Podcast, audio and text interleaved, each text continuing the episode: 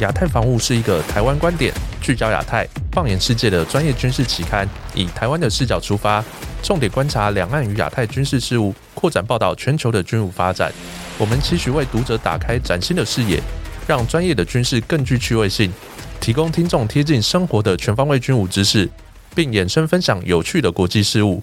今天是我们亚太防务 Podcast 的 EP 十三，我是信如，我是允中。今天邀请到亚太防务杂志总编辑郑继文老师来跟我们一起语谈。大家好，我是郑继文。好，那接下来就我们先分享近期的军事新闻。第一则是日本的共同社有报道，日本的国会议员九月一号的时候表示，在他们八月访问台湾的时候，曾经与台湾的政府讨论说，就中国可能入侵台湾的情况下。讨论要如何撤离在台湾的日本公民。其实我们根据资料显示说，日本台湾交流协会它有统计说，包含短期停留在台的日本公民数量总共有两万人，这个人数是不少的。他们在根据中国可能入侵台湾的前提下去做一个撤侨的一个讨论的计划，这是为什么呢？因为日本跟台湾是没有一个正式的外交关系，所以他们只能用国会议员来跟台湾的政府去做一个洽谈相关的计划。在过去，只要有国家发生紧急状况的时候，日本通常会派出自卫队的飞机来协助撤离他的国民。那如果台海发生冲突时，他们的撤侨专机是否能够降落台湾？也因为中国政府将台湾视为领土不可分割的一部分。所以日本也不确定说他们自卫队的飞机可不可以来台湾去做撤侨的一个行为。接下来第二则新闻也是蛮特别的，就是日本防卫省六日在北海道八云町的航空自卫队八云分屯基地，基于自卫队法的运送日本侨民训练，他们做一个练习，是从某一个虚构国家去运送日侨撤侨的一个行为。在他们进行这撤侨训练的时候，防卫省武官最高领导统合幕僚长。山崎信二也接受媒体采访，他们表示说，他们会准确掌握时刻变化的形式，透过训练提高运送任务的准备程度。当然，他们今天做这个撤侨训练的八云分屯基地是当做一个虚构的机场。那他们原本计划要运用空中自卫队的运输机作为运收日侨，但是因为受到台风轩兰诺的影响，所以他们改为用巴士去做撤退。训练从八月三十一号持续到九月七号。除了在北海道的八云分屯基地以外，还在北海道的千岁基地、埼玉县的入间基地，还有东京都的中基地等地都有实施撤侨的训练。其实这也是蛮特别的。虽然说这次的训练他们是一个虚拟的国家，但是跟前一则新闻日本的国会议员跟台湾讨论撤侨的一些细节，其实这一起来看其实是有点微妙的。那接下来我们再看第三则新闻。美国空军负责战略整合的中将副参谋长希诺特，他在九月六号的时候表示，如果中共武力犯台，美国将会打击中国的后勤补给，让犯台成为史上最难的军事行动之一。希诺特是在九月六号的时候出席大西洋理事会的未来空战研讨会。希诺特在会议中提到说，美国目前的战略方针是专注于维持当前的军事，而非打乱中心。美国空军副参谋长希诺特也说，只要中共犯台的话，他们会瞄准中共的纵深攻击后勤，令他们非常困难的去对台发起任何攻势。只要中共想越过九十里的海峡，对台湾不利，美军不会让他们后勤正常运作，会使用一切的手段去阻止，让它成为战史上最棘手的行动之一。其实美军也是很少有这么直接的发言，会说他们会针对中共犯台的武力去做这样子的打击。那我们想问一下郑老师怎么看待这三则新闻？呃，其实这三则新闻我们可归类为哦，整个这个台海形势的发展，让这个美国和日本非常的关注哦。首先在日本方面，这个撤侨，我们我们可以知道，这个日本和台湾，它在这个民间的交流其实非常非常的密切哦。不止我们可以看到，双方都把对方视为国民旅游热门的一个地区哦。那此外，日本在台湾的投资，大家都知道，这个日商在台湾其实是重要的外资来源。哎，因此在这个状况下，其实日本既然关注到台海形势，未来可能朝向更严峻不利的方向发展，自然而然如何撤侨，就是变成这个日本政府必须要这个关注的一个事情。而我们刚才看到的新闻，其实都是日方。自己可以做的部分，包括与这个台湾方面进行沟通，还有日本自卫队进行相关的演练。但我必须说，台日之间其实台面下的交流非常非常的密切。那我们看这个过去来的相关报道，我们都知道，从李登辉时代，然后陈水扁、马英九到蔡英文几任总统、几任政府，其实台日之间包括官方的一些。会议或沟通管道都非常的畅通，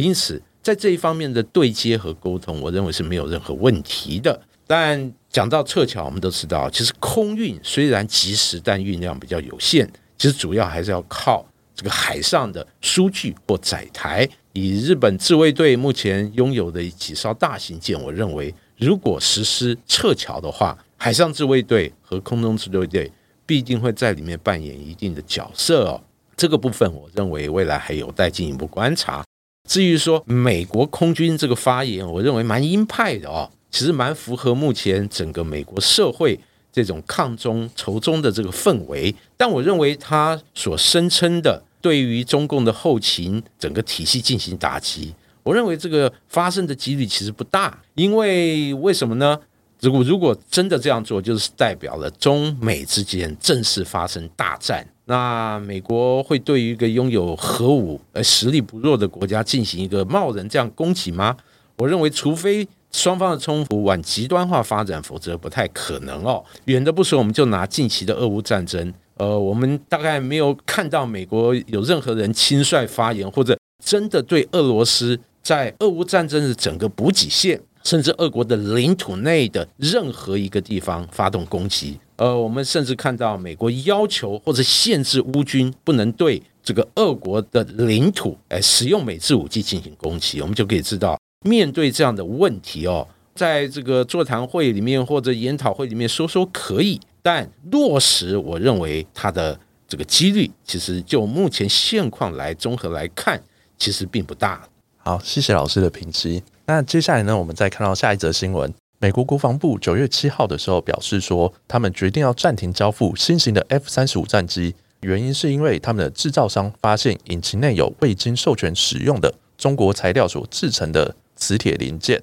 F 三十五的战机制造商是洛克希德马丁公司，他们表示说，这个涉事的部件它没有接触到任何的敏感资讯，因为它只是一般的磁铁。等违规的磁铁有来自中国的相关合金，该零件不会传送资料，也不会影响现役的 F 三十五战机。但当局已经暂停新的 F 三十五战机的交货行程。下一则新闻是美国，它有一个禁令，是高阶的 AI 晶片不准卖中国。这个新闻呢是说，美国的晶片设计大厂 NVIDIA 还有 AMD，他们证实已经接获了美国政府的通知。要求禁止出货人工智慧相关的高阶运算晶片给中国。根据报道指出，说这类的晶片可能会影响中共解放军用于武器和军事基地的卫星影像搜索。这两则新闻我们可以看到，说其实美国对于中共现在不管是进口或出口这些零件考虑都相当深。那我们想问一下郑老师，怎么看一下这两则新闻？其实这两则新闻放在一起看，我们就可以归结出符合目前现况的一个这个美中的一个大国博弈的发展，就是在这个科技战、贸易战等等，那中美之间其实目前打的如火如荼啊。美国尤其是关切自己在敏感技术，尤其是国防产业这个部分有任何中国元素，它不管是进口使用在自己的武器装备，或者出口。这个中国大陆相关的企业使用，它都是会加强相关的管制和限制，而且美国人其实这个想的，其实就是以料敌从宽的方式来进行处理哦。特别是从刚才新闻我们知道，F 三十五它用的这个大陆的一些相关的产品或者原料，它其实和通知电无关哦，而是一些金属材料，但美国人还是对此审慎以对。正代表了美国对于这个限制中国元素在它自己国防产业上的任何关联性，其实美国在这个部分它的这个限制等级是蛮高的。但是我认为哦，美国要完全排除中国的相关的材料或者零件用于它的相关的军事军备科技或装备，我认为可能还是有一定的困难哦。众所周知，就是特别是稀土，那大家都是非常清楚，高科技的一些设备或者一些这个装备，那稀土是不可或缺的一个材料。但众所周知，中国大陆是全世界最大的稀土出口国，而美国还有西方国家其实也坦诚了，暂时无法找到足够有效量的这个稀土其他来源能够替代中国的稀土哦，就可以知道。这个美国要这个完全杜绝中国这方面的一些相关的产品或材料，其实在目前来看还是有一定的困难的。那另外呢，美国在限制包括晶片，还之前有一些一系列高科技的设备或技术给中国大陆，事实上早已经是行之有年。那我们翻开这个美国限制这些技术。或设备输出到中国大陆的相关历史，我们就可以发现，其实相关的规定和项目其实不胜枚举哦。就大项来讲，我们可以就看像预警机啊，像这个无人机，哎，或者一些其他的军备发展。美国过去不只是自己限制，也限制国际间其他国家供应给这个中国。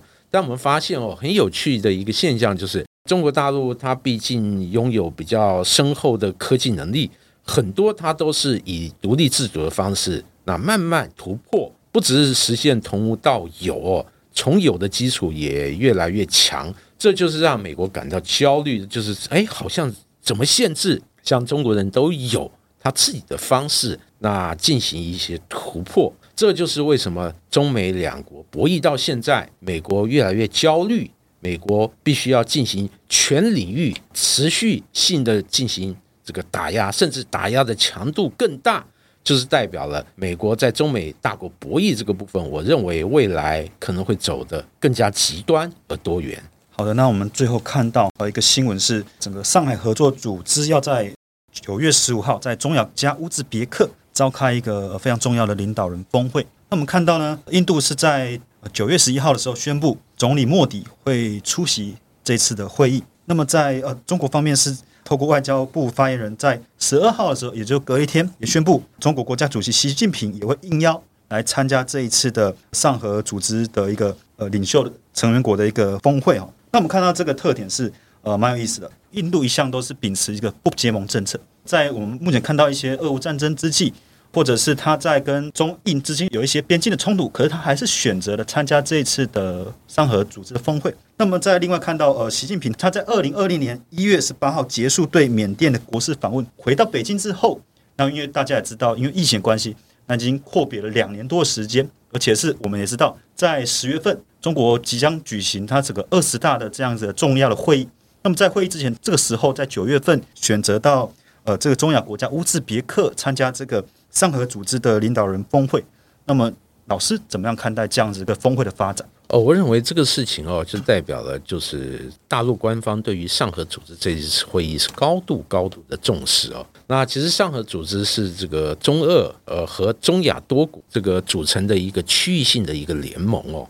之前这个主要聚焦于这个经贸，还有一些像反恐一些议题哦。比较特别是今年为什么这个会议特别引发外界关注？主要就是他要进行第二次扩充他的成员国的这个阵容。是，那我们翻开上合组织的这个历史哦，那他二零一七年曾经进行第一次扩容，当时是把巴基斯坦和印度纳入他的这个成员国家。那今年其实我们就目前所理解的这个整个发展和官方透露出来讯息，那申请加入的国家很多。这个伊朗，那据说已经这个大家呃认为，那今年是这个毕竟会加入这个该组织成为正式成员国。那其他排在后面的还有呃像这个叙利亚、这个白俄罗斯、诶沙地阿拉伯等等，有将近这个十个国家。哎，最后到底有哪些国家会正式纳入？我认为这个国际间都高度关注，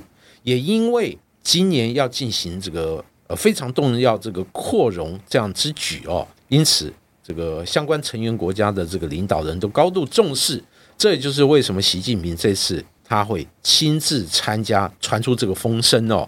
但是他是不是真的会这个出现在这个这个会场？我认为未来还有待关注哦。但总体来讲，上合组织其实随着它成员国的扩容，它将从一个区域性的一个组织，其实更迈向国际化哦。呃，这个部分我认为呃相当值得万位的。其中尤其是印度它的角色，呃，就目前这个美国和中俄这个进行大国博弈的一个现况下，这个呃印度似乎是游刃有余，游走在两大阵营哦。包括今年的东方二零二二，哇，他也派出小分队参加。那另外，他也是上合组织的正式成员国。此外，他还是美国所主导这个印太地区的四方这个对谈的成员国。那今年也参加了规模盛大的漆黑二零二二在澳大利亚举行的这个军演，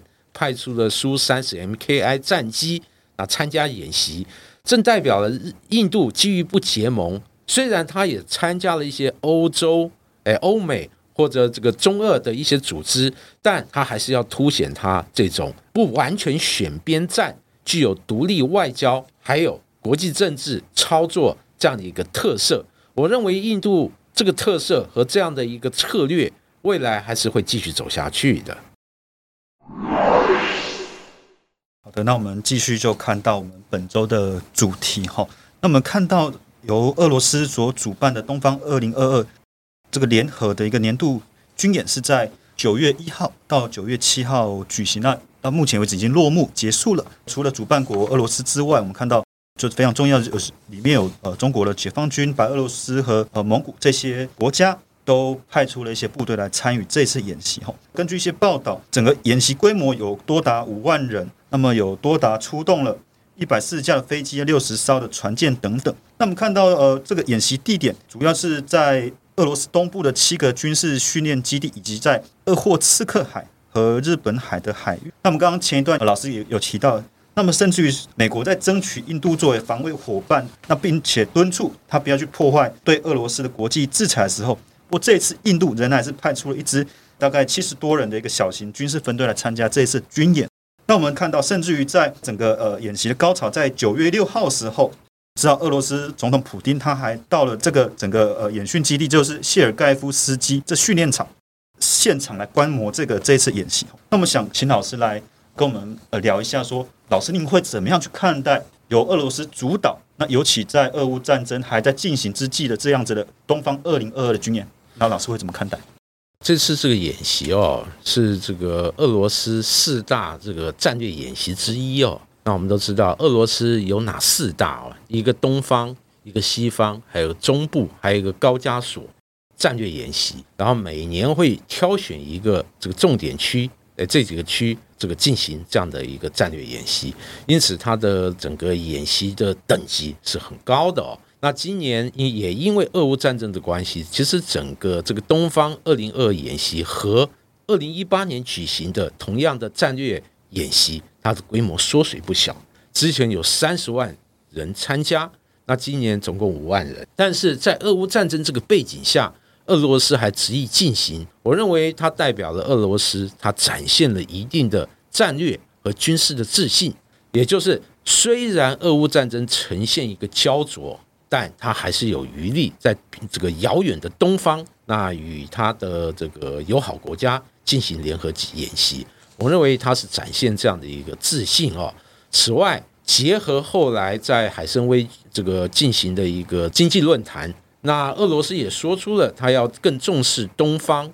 更重视远东方面的一个发展。其实也说明了俄国未来的战略重心将东移。特别是这个它的经贸、军事、呃科技，还有一系列的相关的作为，它更加专注于这个与东方国家相关的这个合作与发展。那其中包括的这个中印这个主要两个国家、东南亚等等。我认为它未来会加强与相关国家一些联系。当然，这一次这个演习，我认为还比较值得注意的就是，这次演习可以说重重的敲打了日本。为什么那么说呢？我们可以从演习里面具体实施的九个演训场，我们可以发现，这个其中有两个演训场，其实在日本非常关注的北方四岛。那在其中的泽佐岛和国后岛各有一个演训区，而且在中俄两国的这个海军联合演训编队，那实施实弹射击，也选择在日本海这个北部海域靠近海这个北海道的区域这个进行哦。而且这个操演结束以后，那中俄海军还联合通过了北海道与库页岛之间的中国海峡，是那因此敲打和警告这个日本的味道是很浓的哦。我想这个敲打，呃，主要就是这个俄罗斯报复那日本在俄乌战争开打以后，这日本全面选择这个欧美这一方对俄罗斯实施一系列的制裁哦。那另外这次这样敲打日本，事实上我认为也有一点围魏救赵这样的意味哦。特别是这个日本这几年积极加强，包括九州、包括西南诸岛和冲绳方向的这个经营，尤其是近期日本方面相继传出了要在包括鹿儿岛建这个弹药库，在这个呃冲绳建燃料库等等，还有部署美军的无人机部队，在在都显示日本这个它的军事重心要朝向西南方向来应对。但随着中俄它在这个日本北方这个地区啊，更加展现它的军事力量，我认为可能会迫使日本在北海道这个防务，它也不可轻忽。那我认为这次演习也清楚的警告日本，而且后续这样的效应也值得大家关注哦。那我认为第三个点就是这个借由这次这个东方二零二演习，再度彰显了中俄之间紧密的一些合作。尤其是这次这个解放军派出了大概两千人，而且包括陆海空三军都有战术群参加，而且他的陆上战术群哦是首度成建制成体系的大规模参加这个与俄方的演习，因此再度彰显了中俄之间虽然目前并非联盟国家关系，但双方在军事安全还有近期不断升温的经贸方面的合作，我认为。他们虽不是同盟国，但展现出来的一个态势，其实已经有这样同盟的味道了。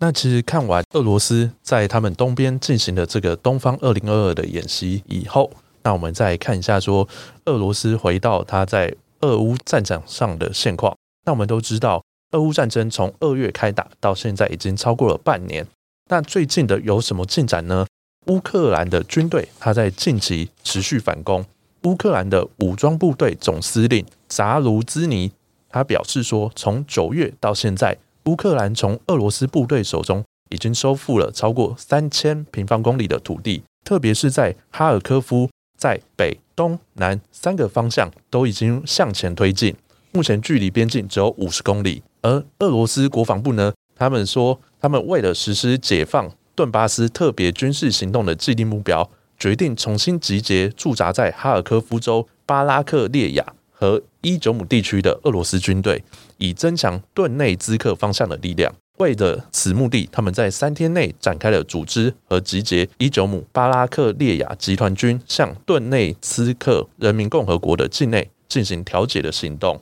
那在而乌克兰总统泽伦斯基也在演说中宣布说。他们近期已经收复了好几区原本沦陷的地方，但是为了维持战略优势，他们认为还不到公开这些城镇的时候。而俄罗斯总统普京周三也痛批西方国家说，他们西方国家为了要让乌克兰来制裁俄罗斯，将对全世界造成重大的影响。普京说，随着冬天即将降临，俄罗斯即将要切断欧洲一切的能源供应，要让所有欧洲的国家在。冬天的时候少了这些天然气，这些能源要让全欧洲冷死。郑老师怎么看一下？说这最新的俄乌战争的现况，还有普丁他说要制裁欧洲国家，要断绝能源供应的这些事情。其实从近期的这个俄乌战争发展哦，确实这个呃发生一个极大的变化。特别是俄乌战争到目前已经超过两百天，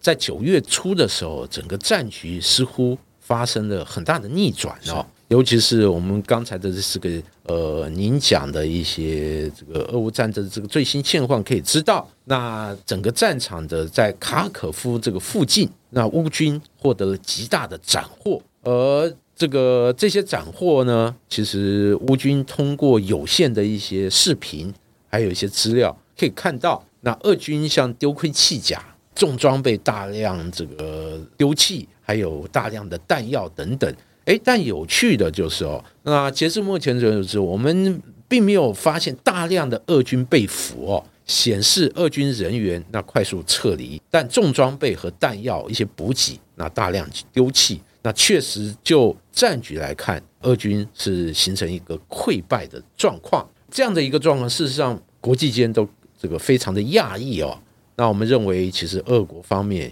那确实也感到讶异。那目前我们就相关的情势分析，我们可以总结几个方向哦。哎，首先这个乌克兰的策略，我认为近期摆的策略很高明，尤其是从八月开始，那乌军摆出的阵仗就是要在南部进行大反攻，而且直指克里米亚方向。那听众们应该还记得哦，八月九号的时候。在克里米亚一个机场，其实受到乌军的奇袭，那造成重创。当时大概有九架以上的俄机被击毁。那八月十六号的时候，克里米亚一个弹药库也受袭哦，这个浓烟滚滚，这个画面其实这个被公开在国际。此外，那乌军不断在赫中方向进行一个试探性的袭扰，在八月底的时候，更进行几波大规模的攻击。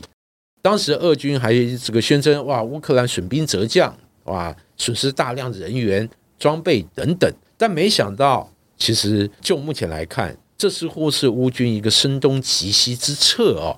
特别是在美国和北约那大量的情报资源状况下，我认为乌军是找到了一个俄军整个防线的一个漏洞或薄弱之处。而这个薄弱之处，目前看来就是卡尔可夫周边，也因此哦，在卡尔可夫周边，俄乌军进行大反攻，大概不到一个星期，就收复了大概三千平方公里以上的这个土地哦，而且把这些这个地区里面，像伊久姆啊、皮尔扬斯克啊几个重要的军事中心、补给中心、铁路交通要地等等，那抢夺过来哦。那我认为，这个俄罗斯国防部虽然宣称他要进行一个转移、集中资源，但在被敌人打得措手不及的状况下，这个俄军能否快速的那整顿好自身的防线？我认为这不容易哦。毕竟就目前来看，俄军